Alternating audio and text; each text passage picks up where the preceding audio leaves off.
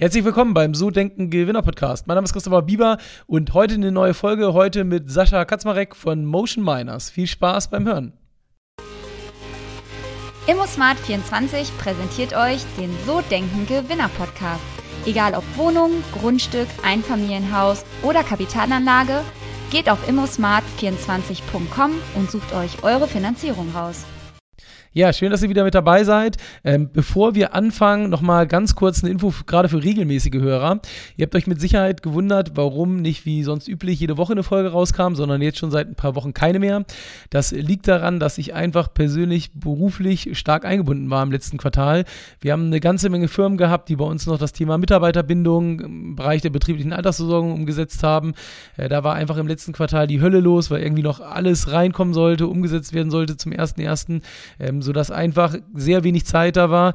Parallel haben wir noch in Sottrum in Niedersachsen zusätzlich zu Hamburg einen Standort aufgemacht auf 400 Quadratmetern.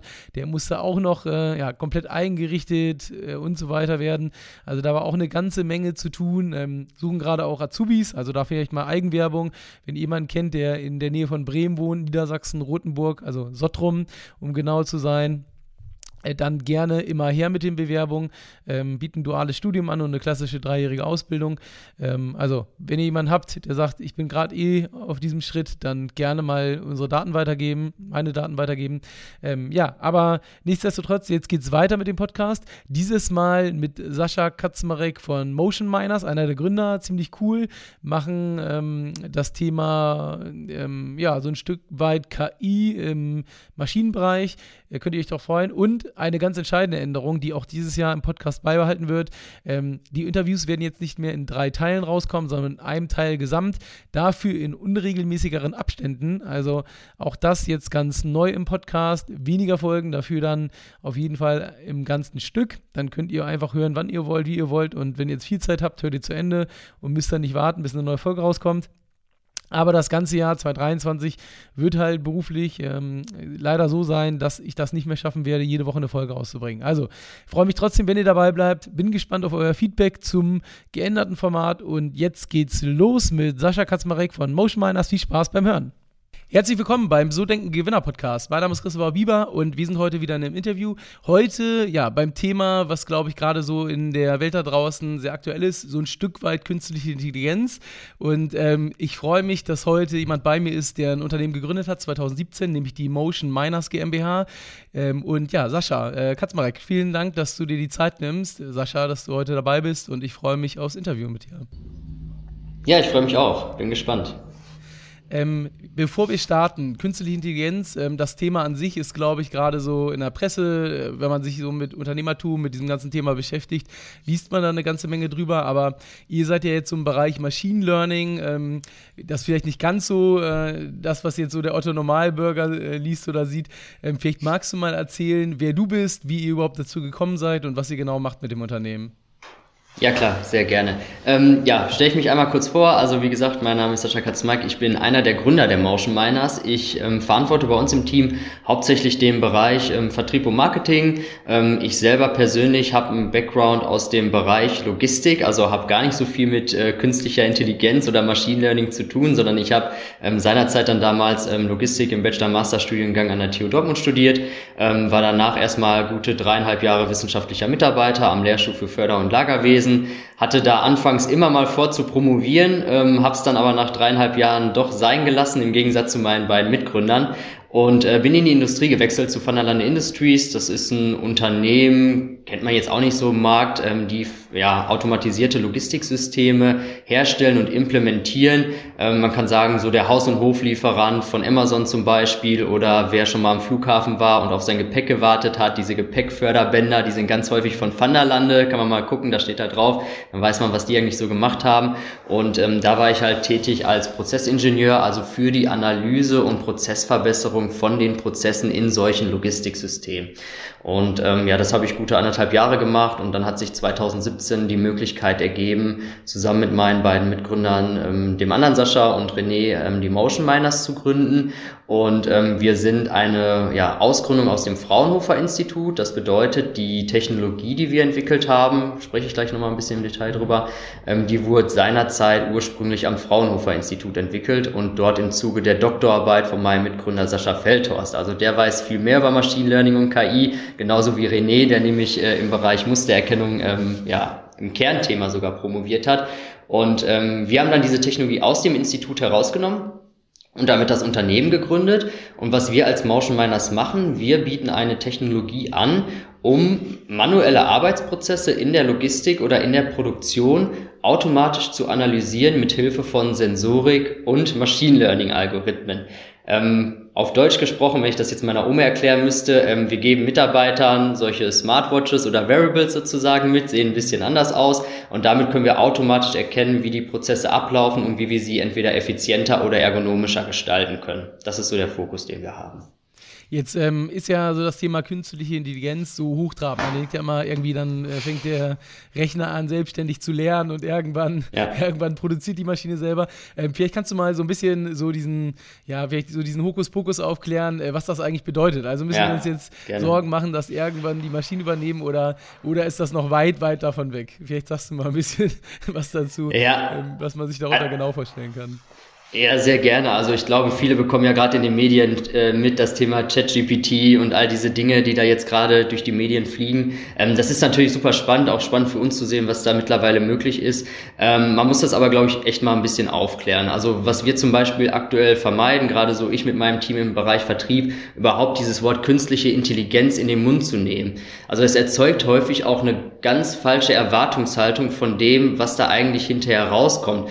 Denn man muss mal ganz ehrlich sagen, am Anfang ist so ein System überhaupt nicht intelligent. Also es weiß gar nichts. Ähm, man muss es nämlich antrainieren. Also ähm, was man machen muss ist, ähm, bei unserem, jetzt unserem Fall, wo wir Machine Learning und Deep Learning Algorithmen nutzen, ähm, wir trainieren diesen Algorithmus an. Das heißt, das ist eine Mustererkennung, die dahinter steckt. Man kann sich das so vorstellen, ähm, diese Sensoren, die man dann trägt, wenn die sich bewegen, erzeugen die ein ganz spezielles Bewegungsmuster. Also wenn der Mensch geht, hat das ein ganz spezielles Muster. Wenn der Mensch sich bückt, hat das ein ganz spezielles Muster. Und wir haben unserem Algorithmus beigebracht, diese Muster zu erkennen, indem wir halt ähm, ja Videoaufnahmen damals gemacht haben von den Prozessen, wo Mitarbeiter diese Sensorik getragen haben. Und dann führt man eine sogenannte Annotation durch. Also wir sagen dem Algorithmus, von Sekunde eins bis drei, das ist Gehen. Und dann schaut sich dieser Algorithmus diese Sensordaten an. In dem Zeitraum von einer Sekunde bis drei Sekunden sieht er ein Muster und speichert das als Gehen ab.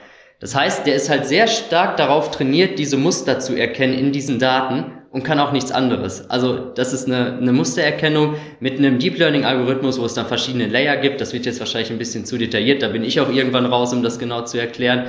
Ähm, aber ich glaube, das ist besser auf den Punkt zu bringen, indem man sagt, es ist halt ein ja, Machine Learning Algorithmus, dem man etwas beigebracht hat, in Daten zu erkennen. Und er sucht nach diesen Mustern und gibt sie wieder aus als Kennzahlen sozusagen. Das ist das ganze Hexenwerk, was da passiert. Und das funktioniert halt automatisch. Das muss dann halt kein Mensch mehr machen, aufwendig, sondern ähm, dieser Algorithmus ist in der Lage, auf Grundlage von riesen Datensätzen hinterher genau diese einzelnen Teile in den Daten zu finden und dann für uns bereitzustellen, dass wir diese Daten nutzen können, um dann Prozessanalysen durchzuführen. Also aus meiner Sicht ja, muss man sich da erstmal keine großen Sorgen machen. Ähm, all diese KIs, die man da draußen sieht, das sind halt antrainierte ähm, künstliche Algorithmen, die halt natürlich immer weiter lernen, immer weiter lernen, aber ganz häufig ja sehr spezialisiert auf Themenbereiche sind. Also es ist jetzt noch nicht so weit, dass man irgendwie so eine menschliche KI hat, die einfach äh, alles machen kann. Ähm, das sieht man ja auch bei ChatGPT. Also ähm, jeder, der von uns das gerade nutzt, der trainiert automatisch den Algorithmus, gerade wenn man dann so Gegenfragen und Gegenantworten stellt.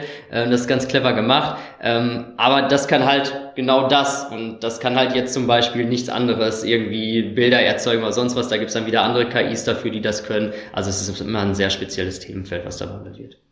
Okay, also äh, du denkst auch noch relativ weit am Anfang die ganze Technologie ähm, und äh, das wird wahrscheinlich noch nicht so, auch gerade so bei Arbeitsprozessen, da ist es ja immer ganz oft so. Ich weiß noch früher Freunde, die ähm, bei großen DAX-Konzernen gearbeitet haben, wenn dann die Unternehmensberater kamen und mit der Stoppuhr neben denen standen, ähm, um zu messen, dann war schon immer die Gefahr groß, okay, unsere Arbeitsplätze müssen fallen. Ähm, das hört man ja tatsächlich auch so aus Belegschaften, dass äh, so dieses Thema künstliche Intelligenz da ja schon wieder diese Gefahr schwebt, äh, rationalisiert das Arbeitsplätze weg. Auf der anderen Seite ist es ja auch so, das schafft ja auch immer wieder Arbeitsplätze. Also von daher. Ähm, ja.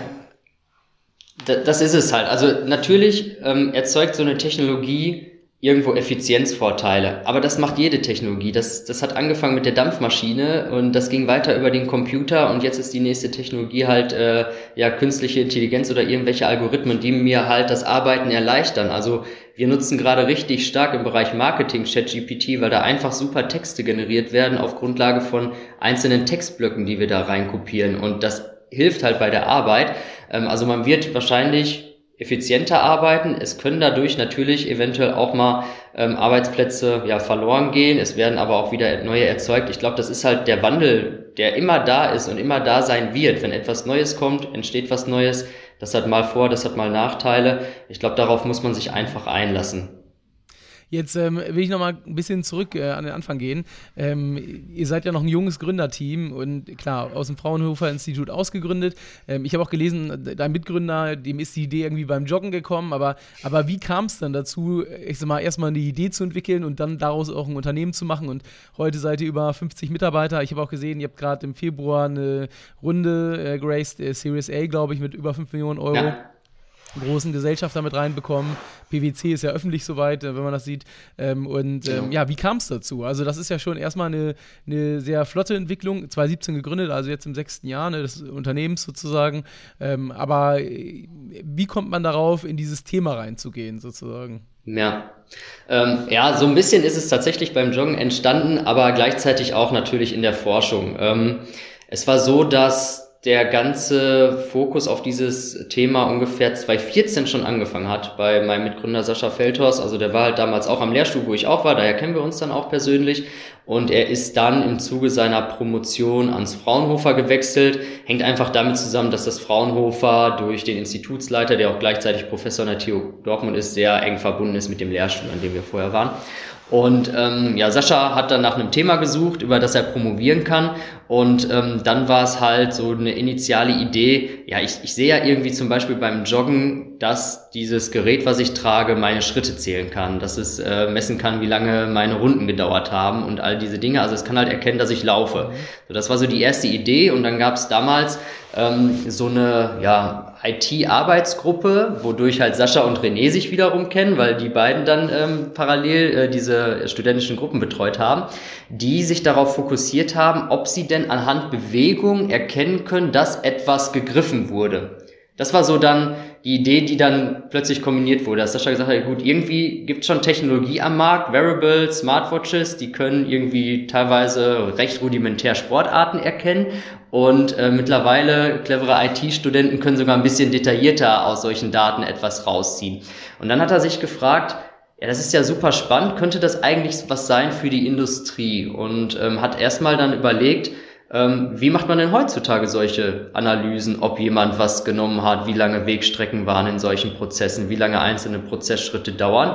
Man hat da festgestellt, man macht das so, wie du gerade gesagt hast, mit Stoppuhr und Klemmbrett. Also man rennt den Mitarbeitern den ganzen Tag hinterher, schreibt auf, was sie wo, wie lange, wie häufig gemacht haben und versucht dann anhand von ein paar Daten, weil das macht man vielleicht mal eine Stunde oder zwei, weil es viel zu aufwendig ist und auch nur von einer Person, was auch nicht anonym ist übrigens, ähm, versucht man dann halt Optimierungspotenziale aufzudecken. Und dann hat er gesagt, ja gut, das ist ja auch spannend, sowas zu automatisieren. Also den Prozess der Prozessaufnahme, den könnte man doch automatisieren mit der Technologie.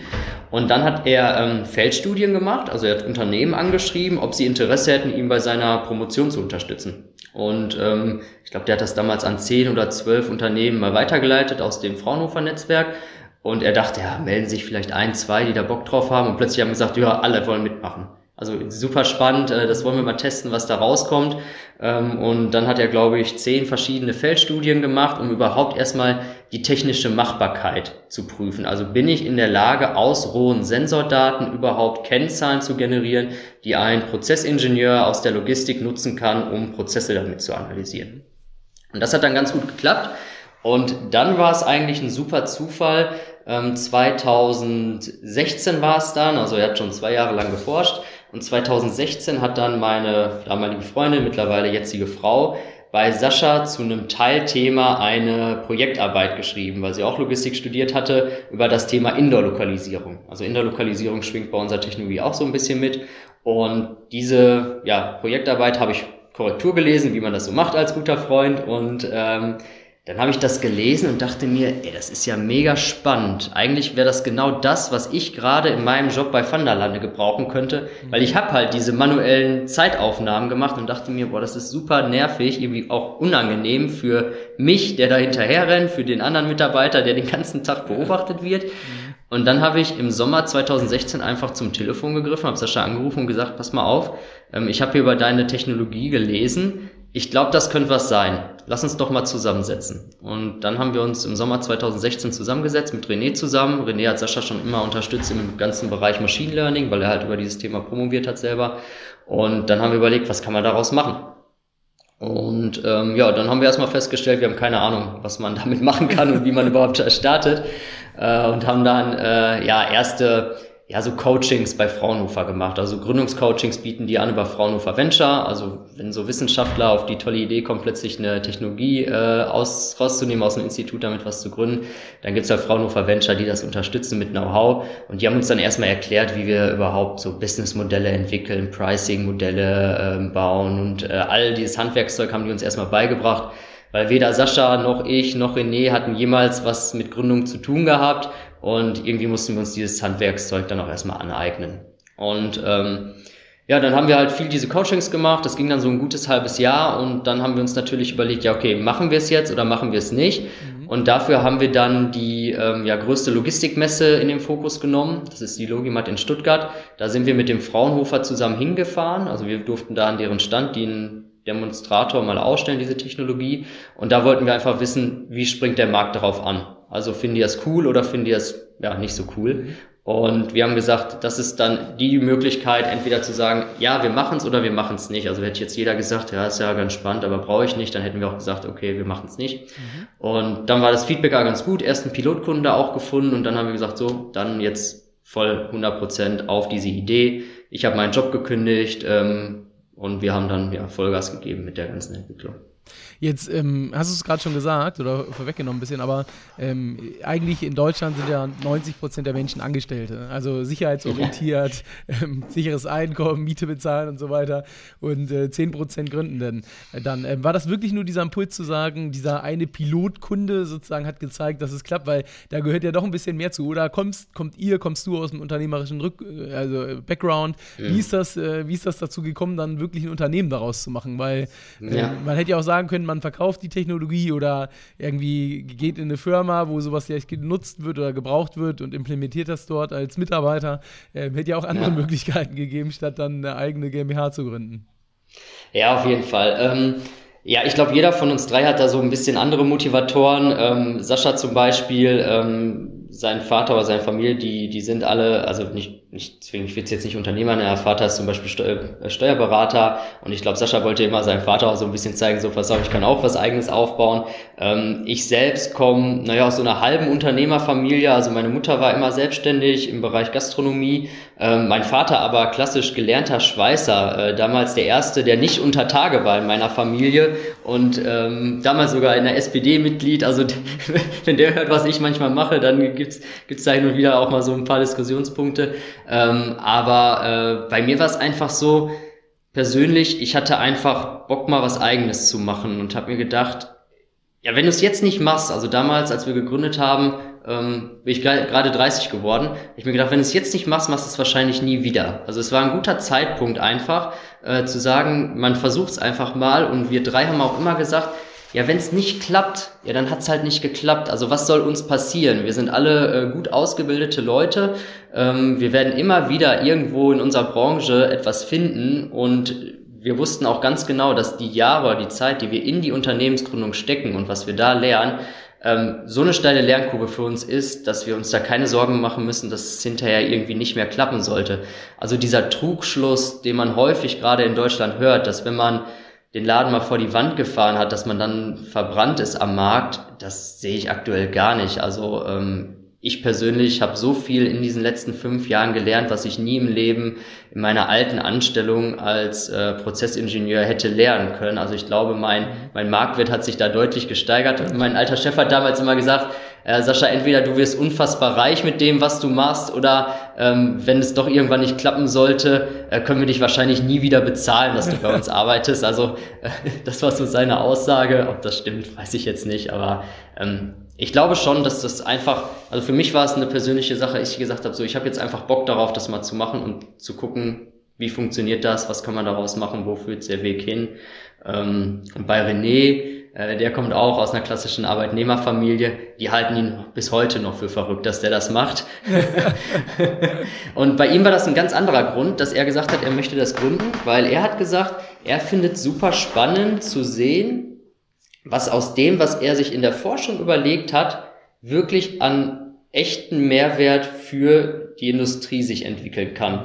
Also er fand es super schade, wie es ja häufig ist bei Forschern, die forschen dann jahrelang über ein Thema, schreiben eine ellenlange Dissertation darüber und dann landet die in der Schublade und kein Mensch mehr macht da irgendwas mit. Und das ist auch das, was manchmal schade ist bei Fraunhofer. Da entwickeln sich so coole Technologien, aber keiner traut sich, diese Technologien einfach mal in die Hand zu nehmen und damit was zu tun. Mhm. Und das war so seine Motivation, dass er gesagt hat, ja, ich habe jetzt Bock, das, was ich damals geforscht habe, einfach mal in die Industrie zu bringen und zu gucken, was kann man daraus eigentlich machen. Okay, also schon unterschiedliche Gründe. Gab es denn, es ist ja beim Unternehmertum so, es gibt ja so Aufphasen, Abphasen. Ähm, jetzt gerade Februar, äh, Series A, Geld geraced, ist ja gerade auch gar nicht so einfach in dem Umfeld, muss man sagen. Also scheint ja, ja scheint ja, äh, dass das schon gut läuft gerade. Aber ähm, gab es schon mal so Tage, wo du es bereut hast zu gründen? Oder, oder sagst du, nee, jetzt schon seit fünf, sechs Jahren Vollgas, immer Attacke? Ja, ähm, bereuen würde ich es nicht nennen. Also ich habe es bis heute nicht bereut zu gründen. Ähm, mir macht das immer noch Spaß. Aber wie du sagst, es gibt immer Phasen, wo es auf und ab geht. Ähm, gerade so in meiner Position jetzt als, als Vertriebsleiter sozusagen, äh, das läuft halt auch manchmal scheiße, ne? Und das ist schon frustrierend, wenn du da nicht an deine Kunden kommst oder die immer wieder irgendwelche tollen Ausreden finden, warum gerade jetzt halt irgendwie kein Projekt äh, Sinn macht oder sie jetzt das Produkt nicht lizenzieren wollen. Ähm, das nervt dann schon irgendwann natürlich und ähm, zieht dann da auch so ein bisschen runter. Aber ich würde es nicht bereuen nennen. Also von daher, äh, man hat diese Phasen auf und ab auch in der Finanzierungsrunde, also das hast du gut auf den Punkt gebracht. Also es ist gerade richtig, richtig schwer am Markt ähm, externes Geld zu finden, zu raisen. Ähm, gerade in unserer Phase, wir sind halt nicht mehr Early Stage, wir sind aber auch noch nicht irgendwie Series C, D, E, F und wie lange das mittlerweile weitergeht, sondern wir sind an dieser Phase, wo du sagst, ja, ich möchte schnell skalieren, ich möchte irgendwie ähm, mehr Umsätze generieren, ich möchte schneller wachsen. Du kannst aber teilweise noch die Zahlen nicht liefern, die dann manche Investoren schon am liebsten sehen würden. Also man hängt irgendwie so dazwischen, wo wir gerade sind. Und das war wirklich nicht leicht. Und da gab es auch manche Termine, wo wir gesagt haben, boah, das ist jetzt auch super anstrengend. Ey, warum können wir jetzt die Dokumente nicht einfach unterschreiben? Ey, warum verhandeln wir noch um das letzte Wort? ähm, ja, und das sind dann halt so Momente, wo man dann manchmal sagt, boah, gut, jetzt äh, ist schon irgendwie anstrengend, aber so rückblickend bis jetzt würde ich nicht sagen, dass ich es bereue, sondern es macht Spaß und äh, es ist so abwechslungsreich, dass ich eigentlich nur jedem empfehlen kann, wer da mal Lust drauf hat, der sollte es einfach mal ausprobieren.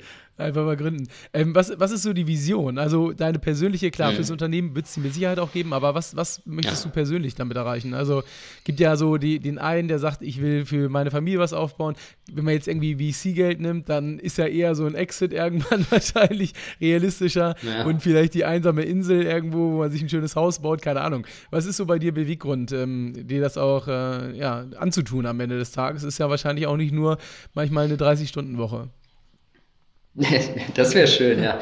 30 Stunden war das gut. Ja, wir hatten mal welche kennengelernt damals in diesen Coachings, die waren ganz lustig. Die haben gesagt, ja, aber so, ich mache maximal 40 Stunden die Woche. Da haben wir gesagt, ja klar, bestimmt machst du nur 40 Stunden die Woche, wenn du gründest. Also das ist auf jeden Fall nicht der Fall. Man macht da mehr, zumindest wenn man es richtig macht.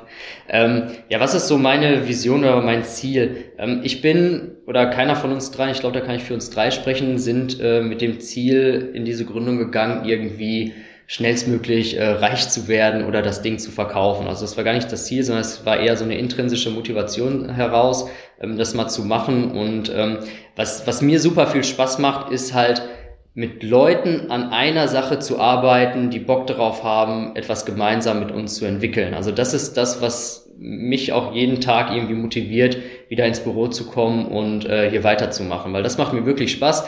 Und deswegen war für mich zum Beispiel diese Corona-Zeit auch super schlimm, also irgendwie jeder nur alleine zu Hause und irgendwie das ganze Wir-Gefühl hat so ein bisschen darunter gelitten.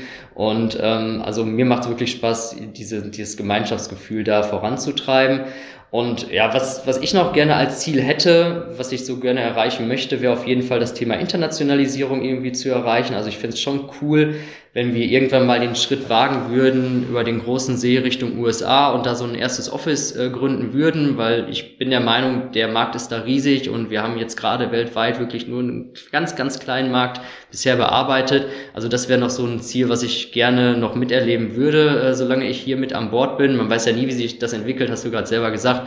Irgendwann kommt vielleicht mal ein unmoralisches Angebot, was man nicht ablehnen kann. Ähm, aber auch da, wir haben nie mit dem Ziel gegründet, halt zu verkaufen oder nicht. Und wir sagen auch, wir gucken gucken uns die Situation an. Also wenn es jetzt so läuft, dass wir hier ewig bleiben können und jeder von uns wird glücklich und unsere Mitarbeiter werden glücklich und jeder zieht das äh, raus, was er am besten hier rausziehen kann, dann machen wir es einfach weiter. Man muss aber auch ganz ehrlich sagen, irgendwann ist einfach auch jeder käuflich. Also ich glaube, äh, wenn dann irgendwann mal so ein Angebot auf dem Tisch liegt und äh, wir drei uns dann tief in die Augen gucken, ähm, dann kann es auch passieren, dass man irgendwann verkauft. Aber es ist jetzt nicht so, dass wir um Biegen und Brechen da verkaufen wollen. Ähm, wir gucken einfach, was die Zeit da ergibt. Jetzt, ähm, ich habe jetzt gesehen, äh, PwC ist ja äh, investiert. Macht natürlich auch Sinn, wenn ihr Prozessoptimierung macht am Ende des Tages. Ist ja auch irgendwie deren Business sozusagen. Ähm, jetzt äh, kenne ich, äh, hatte ich im Podcast äh, Lina Weihrauch von AOMedic. Vielleicht sagt ihr das was auch. Ist ja auch so Machine Learning. Und ich kenne äh, mhm. den Gründer von Panda, weil ähm, ich bei den Wirtschaftsdienern in Hamburg bin und die einen Gründerpreis bei uns gewonnen haben. Ähm, also das sind ja auch so zwei Sachen, die kenne ich. Aber so dieser ganze, ähm, also ich muss auch sagen, ehrlich gesagt, dieser Bereich Machine Learning, AI und und so weiter. Ich kenne es nur durch die Interviews oder weil man dann darüber mhm. in Berührung gekommen ist. Wenn man aber mal guckt, auch bei euch, ähm, was ihr für Kunden habt aus der Logistik, da ist ja eine Deutsche Bahn dabei, also Deutsche Bahn Schenker, Würth, was weiß ich nicht. Schon so sehr, sehr große Marken, sehr, sehr große ja. Namen. Ähm, Siehst du noch diesen ganzen Bereich am Anfang, weil Unternehmensberatung gibt es ja eh schon seit 100 Jahren, so dieses ich sag mal, automatisierte, glaube ich, noch nicht so lange. Das, das ist bei den anderen beiden Unternehmen, die ich kenne, auch, glaube ich, so ähnlich von den Gründungsdaten. Ähm, was, was, siehst du da? Siehst du da einen Riesenmarkt? Ist da eher so Konsolidierung auch schon vielleicht demnächst angesagt, Zusammenschlüsse? Weil ähm, ich glaube auch teilweise sind ja von den beiden Unternehmen das Kunden sozusagen. Und irgendwie sind das ja ähnliche Themen am Ende des Tages, ne? die zwar doch anders sind äh, vom, vom Inhalt, aber schon ähnlich gelagert. Wie siehst du das gerade?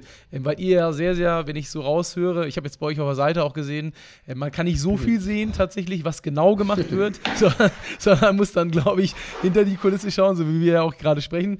Ähm, aber das, äh, das ist schon, äh, glaube ich, spannend. Also wie siehst du das so? Ähm, diese Branche AI, äh, Machine Learning generell. Ähm, ja, ich habe viele, viele Kunden ja. so aus dem Mittelstand, da ist es noch gar nicht Thema. So, äh, teilweise auch wenn die irgendwie 100, 200 Mitarbeiter haben, kenne ich das teilweise gar nicht bei uns in der Kundschaft. Ähm, wenn man mal so fragt, macht ihr da schon was? Nee, also die haben ja teilweise auch mhm. wenig mit Unternehmensberatung zu tun. Mal vielleicht in einem Projekt, aber doch, doch auch eher wenig, oft aus dem Haus raus. Ja, würde mich mal interessieren, wie du das siehst. Hm. Ähm, bin ich voll bei, also ich bin voll bei dir, was das Thema Mittelstand angeht. Ähm, ich habe auch mal zufällig zu so einem Thema im Podcast gehalten. Ähm, also ja, man sieht ja auch auf unserer Website, wir haben hauptsächlich Großkonzerne als Kunden und ähm, die sind da muss man sagen, in der Regel ein ganzes Schritt weiter, ähm, was dieses Thema ähm, Einführung neuer Technologien, Digitalisierung, AI-Themen in die Unternehmensstrukturen angeht, äh, im Gegensatz zum Mittelstand. Also der tut sich wirklich noch ein bisschen schwer, was schade ist, weil der Mittelstand natürlich ein Riesenrückgrat ist, gerade äh, hier in Deutschland und ähm, wo der Markt auch für uns riesig wäre. Nichtsdestotrotz sind es halt häufig ja ein bisschen zurückhaltendere, häufig ähm, ja familiengeführte Unternehmen, die ähm, dann doch eher mal dann auch aufs Geld gucken. Also so ein Konzern hat auch einfach mal ein bisschen Spielgeld, gerade so für Startups. Dann haben die irgendwelche äh, Innovationsbudget-Töpfe, wo die einfach mal ein bisschen Geld raushauen können und einfach mal so einen Piloten machen. Und das gibt's halt nicht immer im Mittelstand. Ähm, es gibt Mittelständler, ja, die sind da sehr offen für, die machen das dann auch. Ähm, aber gerade frühphasige Start-ups, wir sind jetzt schon ein bisschen weiter, die tun sich vielleicht ab und zu mit dem Mittelstand ein bisschen schwerer, weil sie halt ähm, ja da doch ein bisschen äh, zurückhaltender sind, was da Investitionen angeht. Ähm, bei uns geht es mittlerweile. Also dadurch, dass wir halt schon ja, recht viele Kunden haben und ähm, auch schon viele Use Cases zeigen können, was der Mehrwert der Technologie ist und so weiter. Das schafft natürlich Vertrauen, ähm, so dass man ähm, dann da doch auch mal schneller reinkommt. Aber nichtsdestotrotz, ich würde sagen, 85 bis 90 Prozent haben wir Konzerne oder ich nenne es mal sehr, sehr großen Mittelstand als Kunden. Und ähm, da ist es ja leider noch ein bisschen schwieriger reinzukommen in den Markt. Äh, jetzt äh, lass uns gerne auch mal dabei bleiben. Du machst ja Vertrieb und Marketing bei euch im Unternehmen. Ähm, als Ingenieur auch spannend auf jeden Fall, äh, die ganze Geschichte. Ähm, erstmal ja. war das jetzt Zufall, so nach dem Motto, okay, wir gucken mal, wer vielleicht so geeignet ist und sowas. ja. oder, oder, wie kam es dazu? Weil das ist ja auch untypisch, ehrlicherweise. Ja, total untypisch. Ja. Ähm, ja, liegt halt daran, dass ich nichts anderes kann bei uns. ähm, nee, also wir waren ja die drei und ähm, äh, Sascha ist, äh, hat im Bereich IT promoviert, genau über dieses Thema Motion Mining. René hat im Bereich IT promoviert über das Thema Machine Learning. Das heißt, die waren immer auf der Tech-Seite und ich habe gar kein Tech-Know-how und dann musste man halt überlegen, so was, was kann ich? Und ähm, ich war halt schon in der Branche unterwegs, also ich hatte halt schon die erste Berufserfahrung, ich hatte da erste Kunden auch und ähm, mir hat das halt auch immer gelegen. Also ich habe so ein bisschen auch Vertrieb bei Vanderlande gemacht. Also ich musste halt meine Projekte selber verkaufen, so Retrofits und so für Zalando damals und alles.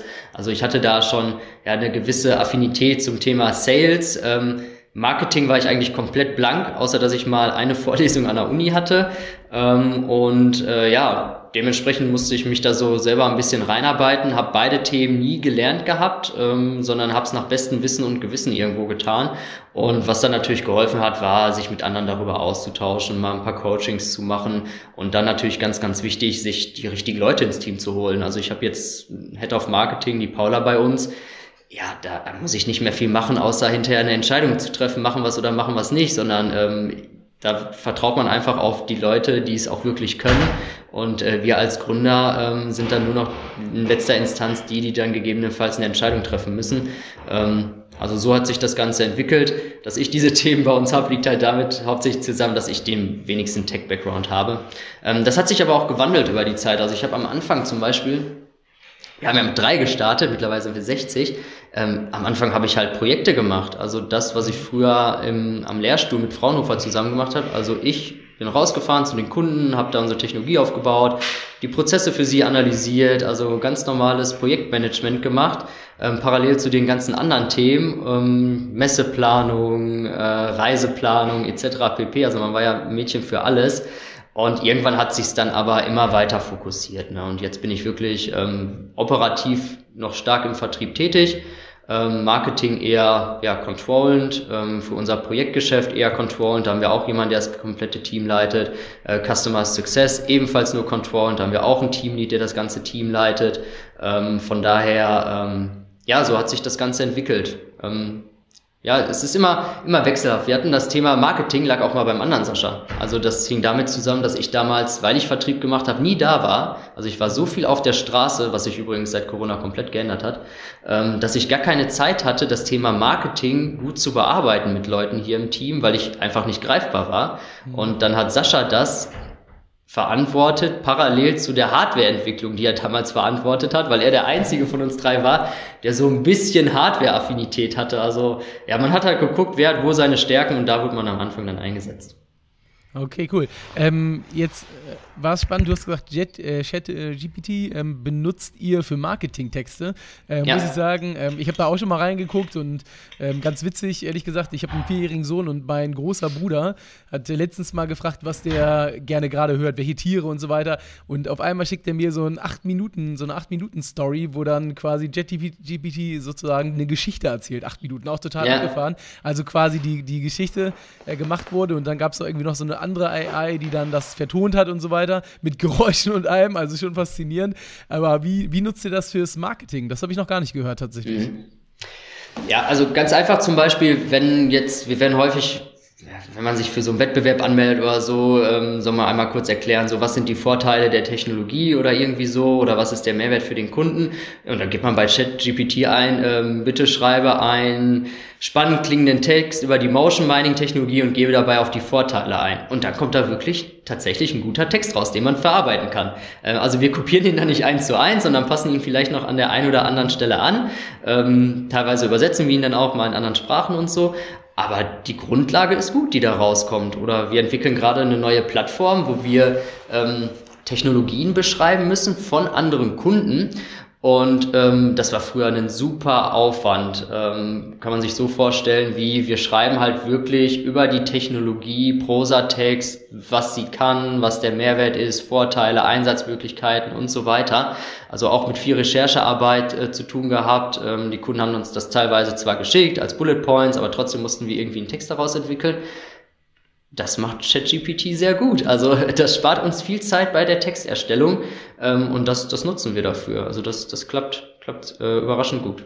Jetzt ähm, weiß ich noch, ich habe es auch ein, zwei Mal getestet, aber müsst ihr da nicht Input geben, weil Motion äh, Miners Technologie, klar, man kann jetzt sich die paar Sätze auf der Webseite durchlesen, aber man, man erfährt ja nicht wirklich inhaltlich, was Sache ist, sozusagen. Ja, genau. Du, du musst schon ein bisschen Input liefern. Manchmal musst du diese Frage oder diese Anforderung, die du oben reinschreibst, dann nochmal ein bisschen nachschärfen und so weiter. Ähm, aber dann, dann kommt da schon ganz, ganz gute Sache raus. Oder wenn du unsere Technologie mit anderen Technologie vergleichen möchtest, dann so die Beschreibung der grundlegenden Technologie kriegt ChatGPT dann gut hin. Aber dann wirklich im Detail, in der Tiefe zu sagen, okay, wo sind jetzt wirklich die Vor- und Nachteile? Wie unterscheiden sich diese Methoden dann auch am Ende?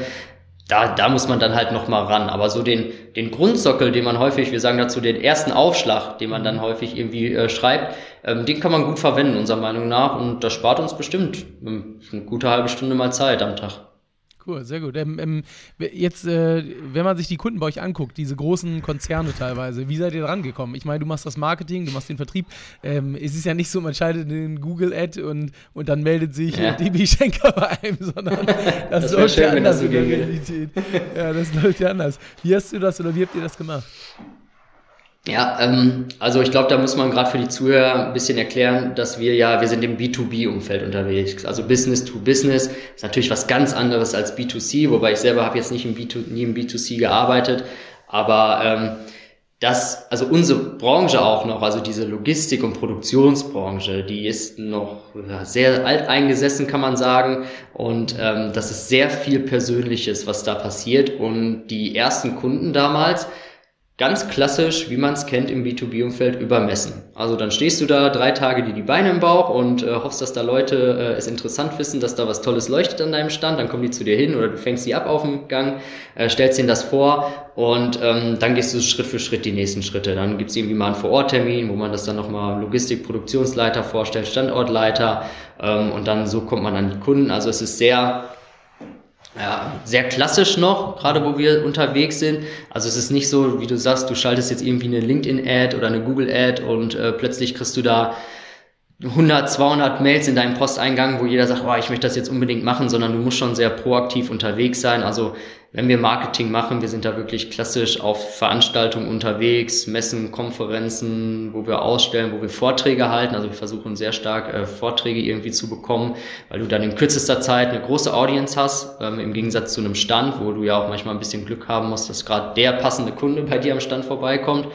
Und ähm, ja, so machen wir das Ganze. Und mittlerweile, dadurch, dass wir halt, ich glaube, wir sind nicht mehr ganz unbekannt, gerade in unserer Branche, wir sind auch sehr gut vernetzt, ähm, geht das eigentlich schon, dass da auch immer mal wieder Anfragen reinkommen. Nichtsdestotrotz müssen wir schon das ganze Thema pushen, gerade im Vertrieb. Also wir müssen uns immer wieder in Erinnerung rufen bei den Kunden, dass es uns gilt, nach neuen potenziellen Use Cases anfragen, ähm, gucken, dass wir von der Beratung, die wir machen, ins Produktgeschäft kommen, also den, den Kunden sozusagen ja, transferieren von einem Beratungskunden zu einem Produktkunden.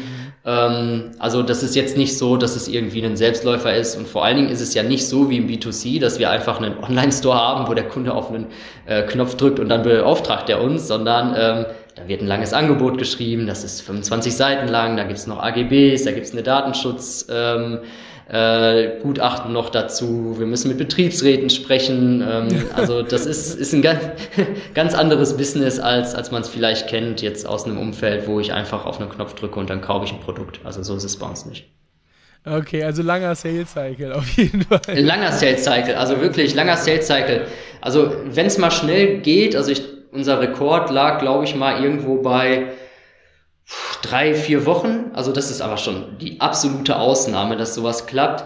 Ähm, das kann aber auch mal bis zu drei Jahren gehen, dass es wirklich dauert, bis du bei so einem Kunden reinkommst. Ähm, ich würde sagen, im Schnitt sind wir bei vermutlich sechs, sieben Monate Sales Cycle. Jetzt habt ihr ähm, über 60 oder 60 Mitarbeiter, hast du gerade gesagt, also nochmal aktualisiert. Auf der Website stand, glaube ich, noch irgendwie 53 oder so, aber, mhm. aber nochmal gewachsen. Ähm, das muss ja bezahlt werden. Also ich denke mal, das wird auch mit wahrscheinlich neben der Technologie der größte Kostenblock bei euch sein, ähm, Personal. Ja. Ähm, ja. Gab schon so eine Art Tipping Point, also wo ihr auf einmal exponentiell gewachsen seid? Oder ist jetzt, keine Ahnung, zahlt DB Schenker im Jahr 20 Millionen Auftragsvolumen und ist erstmal für 20 Jahre alles bezahlt? Ähm, oder habt ihr tatsächlich auch diese VC-Runden, macht ihr das, um zu wachsen, auch zu investieren? Ähm, also wie ist das, wie ist das so, wie kann man es beschreiben? Also gab es einen Tipping Point, wie, wie ist so, wie kann man sich das so vorstellen? Ja, ähm, ich hole da ein bisschen aus, ähm, wie wir am Anfang finanziert waren. Also als wir gegründet haben, äh, haben wir uns natürlich auch erstmal Gedanken darüber gemacht, äh, wie können wir das Ganze überhaupt finanzieren. Also zum einen natürlich durch eigenes Geld, was wir ein bisschen reingesteckt haben, jetzt hauptsächlich für die Gründung, die kostet ja auch Geld. Ähm, aber dann haben wir halt überlegt, okay, wie können wir dann jetzt auch erste Leute einstellen und so weiter. Und ähm, was wir da dann damals gemacht haben, wir haben uns für einen sogenannten Exist-Forschungstransfer beworben. Ähm, das ist eine ähm, ja, Förderung vom Bund für Ausgründung aus der Wissenschaft. Also die ähm, ja, fördern dann Ausgründung aus dem universitären Umfeld oder aus solchen Instituten wie dem Fraunhofer Institut. Und dann bist du erstmal für ja, in der Regel anderthalb Jahre durchfinanziert. Also du bist dann noch weiter Mitarbeiter am Institut kriegst halt ganz normal dein Gehalt, das über diese Förderung dann sozusagen finanziert wird. Und ähm, du kriegst auch noch so ein bisschen Sachmittelzulage, je nachdem, was du dann damals beantragt hast. Und kannst dann häufig auch schon so den ersten Mitarbeiter oder die ersten zwei, drei studentischen Hilfskräfte davon einstellen. Und ähm, das haben wir dann bekommen. Und damit konnten wir dann erstmal so die ersten anderthalb Jahre gut von leben und das Schöne an diesem Programm ist, wir durften aber gleichzeitig gründen und schon Umsätze erwirtschaften. Also das war ganz cool.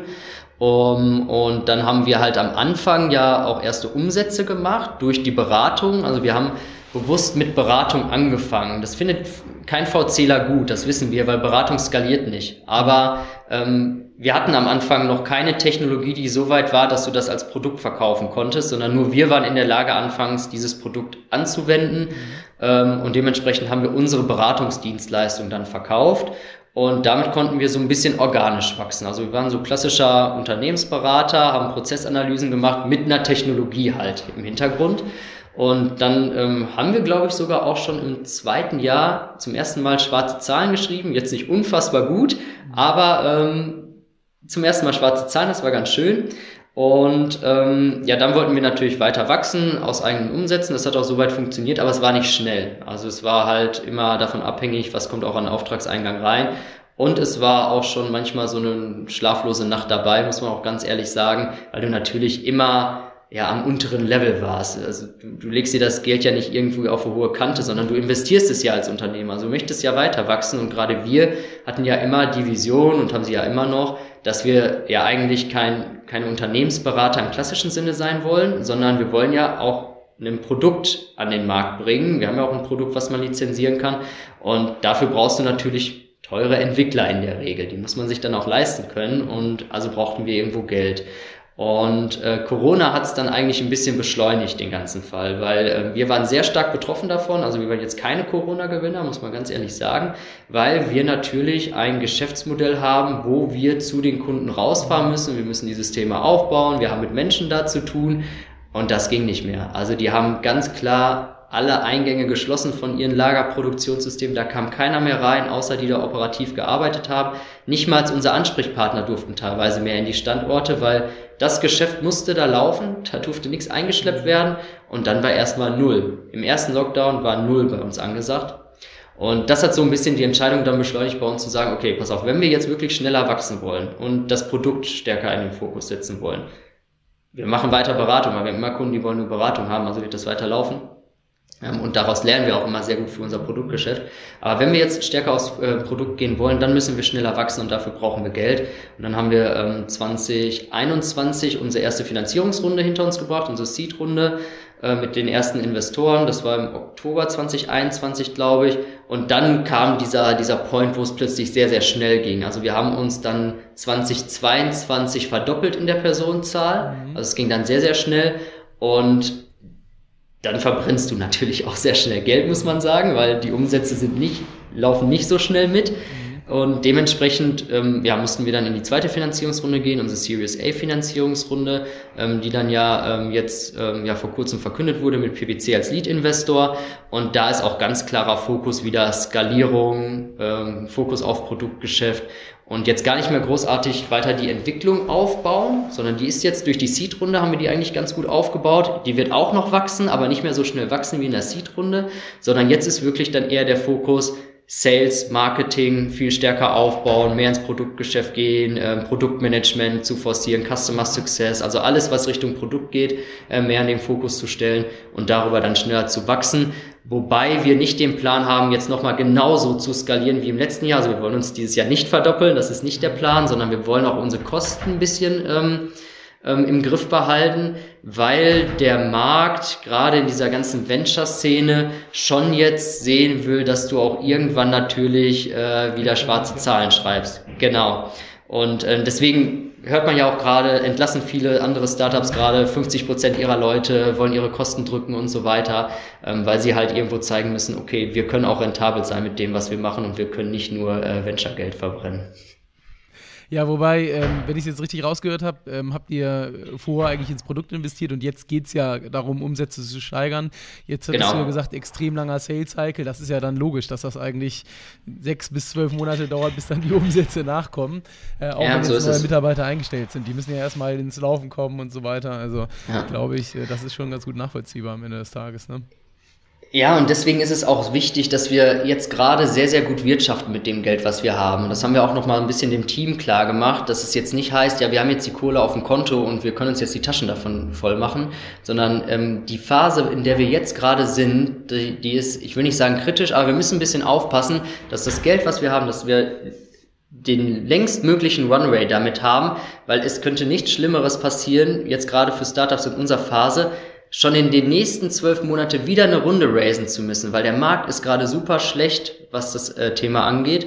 Und das Problem ist, wenn wir in zwölf Monaten schon wieder eine Runde raisen müssten, dann haben, können wir noch gar nicht die Zahlen vorweisen, die die Investoren sehen wollen, weil unsere Sales Cycles halt so lange dauern. Also wir könnten es gar nicht zeigen, dass das, was wir uns vorgenommen haben, schon eingetroffen ist, weil das dauert erstmal die nächsten 24 Monate.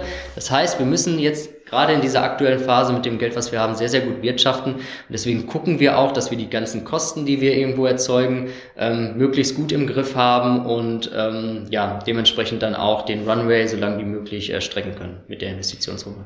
Gab es denn schon einen Tipping Point bei euch, also so wo, wo jetzt irgendwie wahnsinniger Zuwachs kam, so gefühlt, oder gab es den noch nicht sozusagen? Seid, seid ihr da noch? Mm, ja, also Personenzahl, also letztes Jahr war schon rasant, fand ich. Also wir sind von, von 30 Leuten auf 60 gewachsen, jetzt in, in Köpfen gerechnet. Da sind natürlich auch Praktikanten dabei und Studenten und so weiter. Ähm, das war schon sehr viel, muss man sagen. Ich würde nicht sagen, dass es uns überrannt hat. Also ähm, vielleicht hätte man ein halbes Jahr eher jemanden einstellen können zum, für das Thema HR. Das hätte wahrscheinlich geholfen, also was das Onboarding angeht von Leuten. Ähm, aber das war schon, das war schon das schnellste, dieser schnellste Zeit oder die schnellste Entwicklung, die wir jetzt in der Vergangenheit hatten.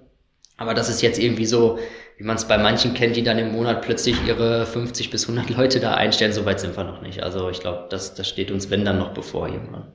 Jetzt ist ja trotzdem die Verdopplung schon eine Nummer. Ich habe bei mir 30 Mitarbeiter im Unternehmen. Also, ähm, wenn ich mir jetzt so vorstelle, morgen verdoppeln, also klar, wir sind auch in der Beratung, das ist schwierig, weil die Leute erst auch irgendwie lernen müssen. Ähm, ja. Aber was macht ihr, um das auch hinzukriegen im Onboarding-Bereich? Ähm, jetzt seid ja. ihr ja noch ein junges Gründerteam, die ja, ich sag mal, nicht vorher irgendwie schon 20 Jahre berufstätig waren, äh, sondern ja eigentlich ja. alles selbst aufgebaut haben. Also, ähm, habt ihr da irgendwie auch selber Beratung gebucht überhaupt? Oder wie, wie habt ihr das hinbekommen sozusagen? Oder ist es einfach ja. eher so aus dem Bauchgefühl?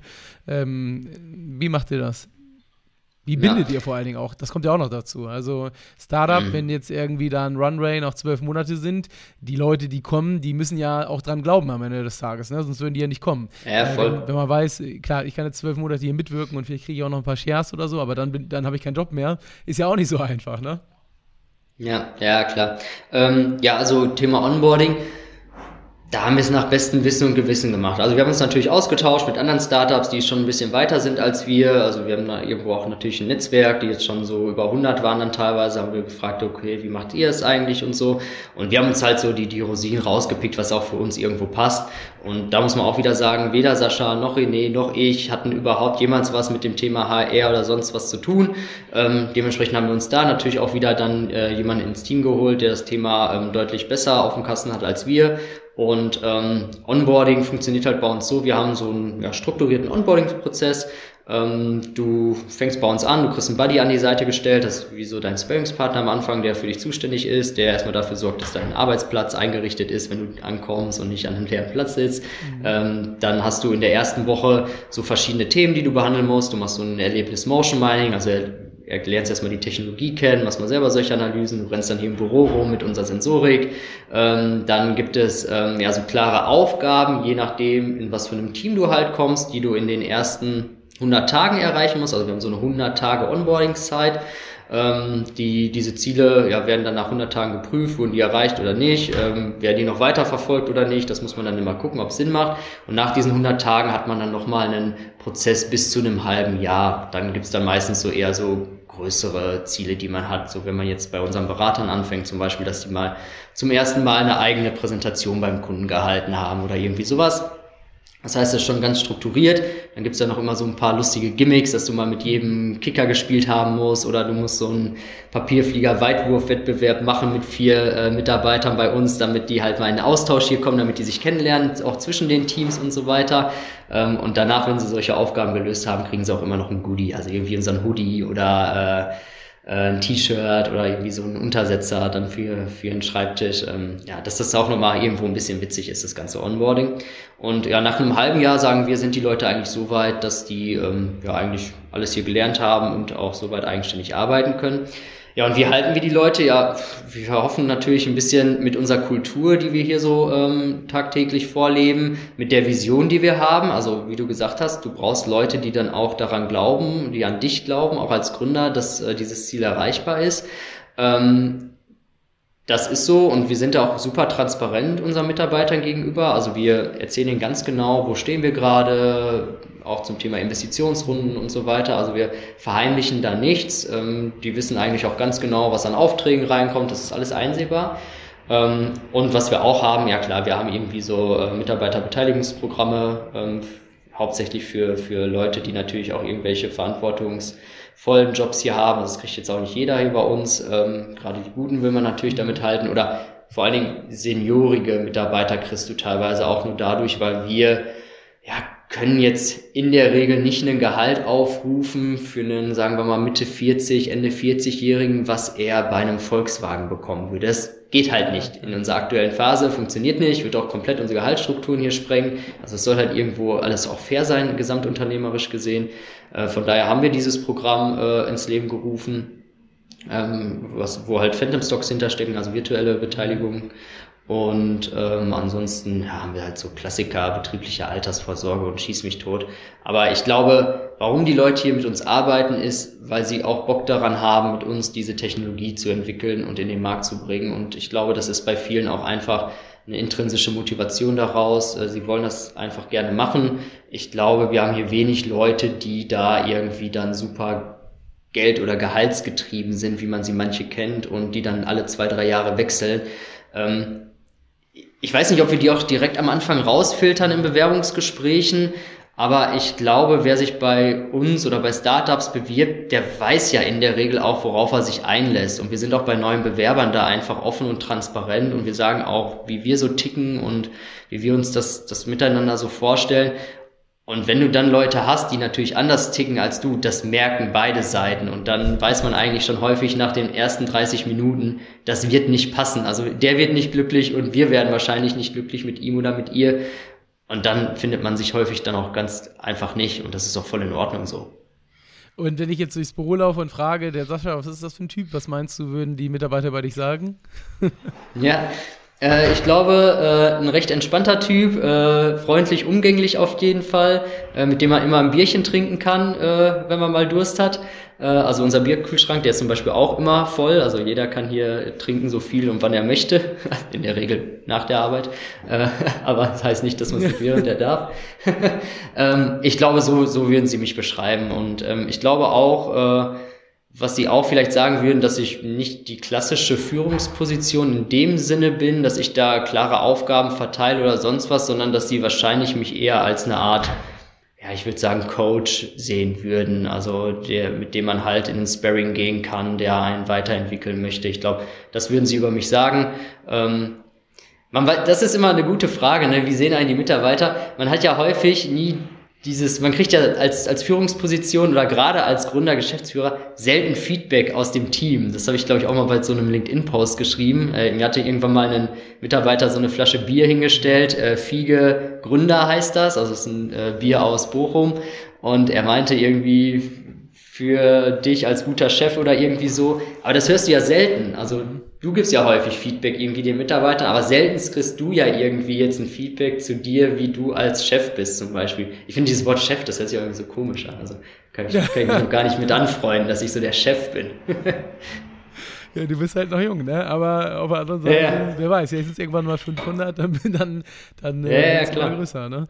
Ähm, was würdest du sagen, so, ähm, so unternehmerisch, ähm, was war die schlechteste Entscheidung, die du oder ihr als Team getroffen habt in, seit Gründung? Was würdest du sagen? Was war die schlechteste? Also wo richtig so das danach wehgetan hat? Boah, die schlechteste. Was dann richtig wehgetan hat, Boah, das ist schwierig zu sagen. Ich überlege gerade. Also so eine richtig, richtig schlechte haben wir zum Glück, glaube ich, noch nicht gemacht. Also was manchmal schlechte Entscheidungen waren, wir hatten schon ein, zweimal falsche Leute im Team oder nicht passend, nicht falsch, das ist falsch gesagt. Nicht passende Leute oder zu dem Zeitpunkt nicht mehr passende Leute im Team, dass man sich von denen trennen musste. Ähm, das hätte man vielleicht, hätte man vielleicht vorher schon ein bisschen angehen können, das Thema. Ähm, ansonsten ähm, ja, man hat auch mal ein, zwei Kunden vor allen Dingen am Anfang verloren. Da hat man vielleicht auch hin und wieder mal falsche Entscheidungen getroffen. Das auf jeden Fall. Ähm, was am Anfang auf jeden Fall falsch war, das kann ich auch nur jedem mitgeben, äh, der gründet und der ähm, mit Unternehmen zusammenarbeitet. Wir haben am Anfang mal äh, ja, sehr viel schon in, sind wir sehr viel in Vorleistung gegangen bei Kunden und ähm, ohne hinterher dafür überhaupt irgendeinen Euro zu sehen. Also das war eine falsche Entscheidung. Also ich, das will ich nie wieder machen. Also ich würde da ganz klar sagen, wenn wir da was tun, dann ähm, bringen wir auch einen Mehrwert und dafür wollen wir auch bezahlt werden, selbst wenn es ein Pilot ist oder ein Proof of Concept oder wie auch immer man es nennen möchte. Aber am Ende arbeitest du für den Kunden und das soll er auch wertschätzen und soll dafür auch Geld in die Hand nehmen. Und ähm, ja, das war auf jeden Fall eine falsche Entscheidung bei dem einen Kunden. Der hat sogar tatsächlich unsere Ergebnisse hinterher genommen und auf Grundlage dessen da eine Neuplanung zu machen. Und wir haben da nie irgendwie eine Kompensation für erhalten. Das war schon ein bisschen blöde. Ähm, aber ich glaube, dass wir jetzt so irgendwie eine super schlechte Entscheidung getroffen haben, gab es bisher zum Glück noch nicht. Also ähm, toi toi toi. Und auf der anderen Seite die beste Entscheidung, seitdem ihr gegründet habt? Also ich glaube, die beste, die aller, allerbeste Entscheidung, die wir je getroffen hatten, war das Wandeldarlehen ähm, zu beantragen bei der Sparkasse in Dortmund eine Woche vor Corona-Lockdown. Das war die allerbeste Entscheidung, die wir jemals getroffen hatten. Erstmal nochmal danke an die Sparkasse, dass das überhaupt geklappt hat, weil normalerweise kriegst du als Startup mit unseren Zahlen kein Darlehen. Ach nee, es war kein Wandeldarlehen, es war ein ganz normales Darlehen. Genau. Ähm, kriegst du eigentlich nicht. Äh, ja, wir haben es bekommen. Und das, also das war die beste Entscheidung unseres Lebens und also auch wirklich Schwein gehabt. Da weiß ich noch, wo der Sparkassenberater hier noch bei uns vor Ort war und wir noch so ein bisschen am Witzeln waren über Corona. damals und eine Woche später war hier alles zu und wir dachten nur, boah, was ein Glück war das denn jetzt eigentlich, dass wir die Kohle auf dem Konto haben. Und ähm, es ist jetzt nicht so schlimm, dass äh, wir jetzt keine Umsätze mehr machen in den nächsten Monaten. Also es war schlimm, aber ähm, dass wir da nicht am struggeln dadurch waren. Also die haben uns da wirklich den Arsch gerettet, muss man sagen. Und äh, das war eine gute Entscheidung. und wenn du jetzt mal so zurückblickst auf die letzten Jahre, was würdest du sagen, war so für kurzfristige, schnelle Erfolge wichtig und was eher so jetzt für diesen langfristigen, kontinuierlichen? Ja, äh, für kurze und schnelle Erfolge ist, glaube ich, wichtig, dass du immer agil, das ist so ein schlimmes Wort, agil, ne? Das ist auch so abgelutscht schon, aber dass du, dass du halt schnell immer auf Sachen reagierst. Und ähm, das Schöne ist, das können wir noch. Also selbst wenn wir mittlerweile schon ähm, ein bisschen größer sind, äh, versuchen wir immer schnellstmöglich auf Situationen zu reagieren und das musst du auch. Und ich glaube, was auch immer wichtig ist, dass du da den Kunden immer im Fokus hast. Also bei uns ist immer die Devise, Kunde geht immer vor. Egal was ist, der Kunde geht vor. Also wenn er jetzt anruft und das Zeug brennt da ab in der Halle, ja, dann fährt da einer von uns hin, kostet es, was es wolle, oder wir fliegen dahin. Ähm, also Kunde geht immer vor und das muss dann auch schnell entschieden werden und das funktioniert ganz gut. Ähm, das ist, glaube ich, ganz wichtig, immer kurzfristig zu sehen. Ansonsten langfristig ähm, ist es, glaube ich, wichtig, dass man ähm, auf jeden Fall eine Strategie hat und einen Plan, wo man eigentlich hin möchte. Äh, da muss man vielleicht rückblickend sagen, hatten wir in den ersten Jahren nie so den Fokus drauf gelegt. Also das lief einfach immer so weiter und man hat sich irgendwie so ein bisschen weiterentwickelt. Aber es war jetzt nie so die Vision großartig dahinter oder da wollen wir sein in den nächsten fünf Jahren oder sonst was. Das hatten wir irgendwie nie so auf dem Schirm, warum auch immer. Ähm, das hat sich aber mittlerweile geändert. Also wir haben da ähm, eine ganz klare Vision, die wir jetzt gerade verfolgen, auch technologisch gesehen und wir holen vor allen Dingen auch unsere Leute dazu ab, dass auch jeder hier versteht und das ist, glaube ich, ganz wichtig auch, äh, haben wir gemerkt, dass jeder hier versteht, warum er das macht, was er hier eigentlich macht. Also wir haben ja hier auch Leute sitzen, die machen nichts anderes, als Quellcode runterzuschreiben.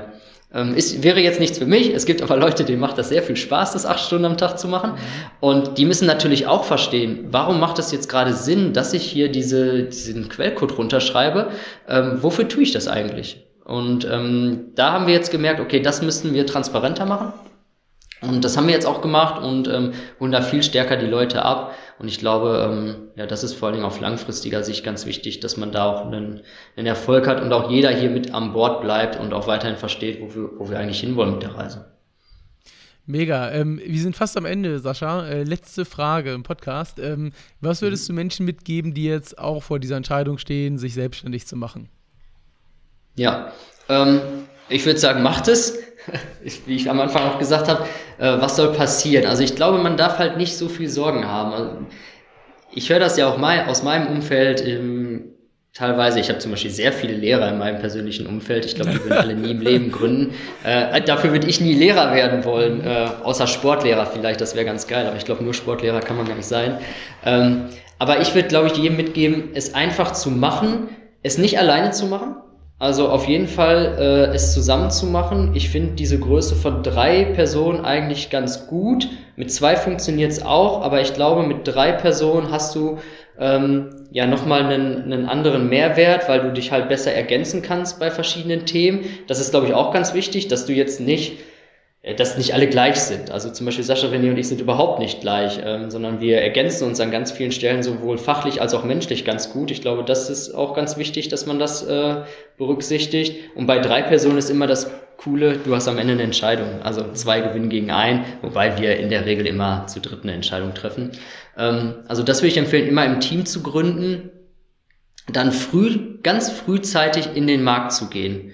Also auch, das hat uns damals unser Coach empfohlen, auch mit einem Produkt, was dir eigentlich noch peinlich ist, wo du sagst, gerade so, wenn du aus der Wissenschaft kommst oder Entwickler bist, die sind dann ja meistens so, ah nee, das können wir noch nicht machen, das ist noch nicht weit genug.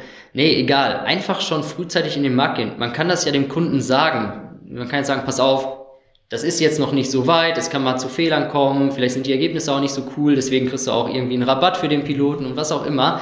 Aber frühzeitig in den Markt gehen, ähm, aus mehreren Gründen. Einmal, damit du weißt, was will der Markt eigentlich, weil der wird dir Feedback geben. Der wird dir sagen, wie muss die Hardware, wie muss die Software aussehen, was muss das Ganze können. Das kannst du perfekt für deine Entwicklung nutzen. Und zum anderen, weil du auch nur so validieren kannst, gibt es überhaupt einen Bedarf am Markt? Weil wenn du, wenn du erstmal ein, zwei, drei Jahre entwickelst in deinem stillen Kämmerlein und nie gecheckt hast, ja, will das überhaupt da draußen einer haben, dann gehst du plötzlich, sagst du jetzt hier, machst du große Tamtam -Tam auf einer Messe oder irgendwie online-marketingmäßig, äh, dich gibt es jetzt und plötzlich merkst du, irgendwie springt da gar keiner drauf an. Das wäre natürlich schlecht, dann hast du irgendwie drei Jahre verbrannt.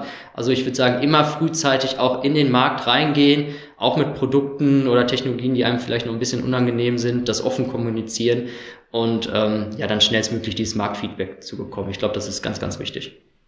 Mega. Vielen, vielen Dank. Ähm, da war eine ganze Menge drin. Ich äh, hat mir auf jeden Fall eine Menge Spaß gemacht und danke, dass du dir die Zeit genommen hast. Sehr gerne, hat mich auch gefreut. In dem Sinne, bis dann. Ciao, ciao. Ciao. Ja, das war jetzt das erste Mal eine ganze Stunde Interview. Ich hoffe, euch hat es gefallen. Bin gespannt auf euer Feedback. Gerne mal an christopher.sodenkenbeginner.de eine Mail schreiben mit eurem Feedback. Oder alternativ gerne auch irgendwie über Social Media, ähm, Instagram, wie ihr wollt. Ich freue mich auf jeden Fall auf Nachrichten zum neuen Format. Ähm, und ja, dann äh, nicht wie üblich bis nächste Woche, sondern äh, gibt zwar schon die nächsten zwei Interviews, die angesetzt sind, kann aber wieder ein paar Tage dauern. Und ähm, ich freue mich, ich sag's einfach mal so, wenn ihr zur nächsten Folge wieder mit dabei seid. In dem Sinne, bis dann. Ciao, ciao.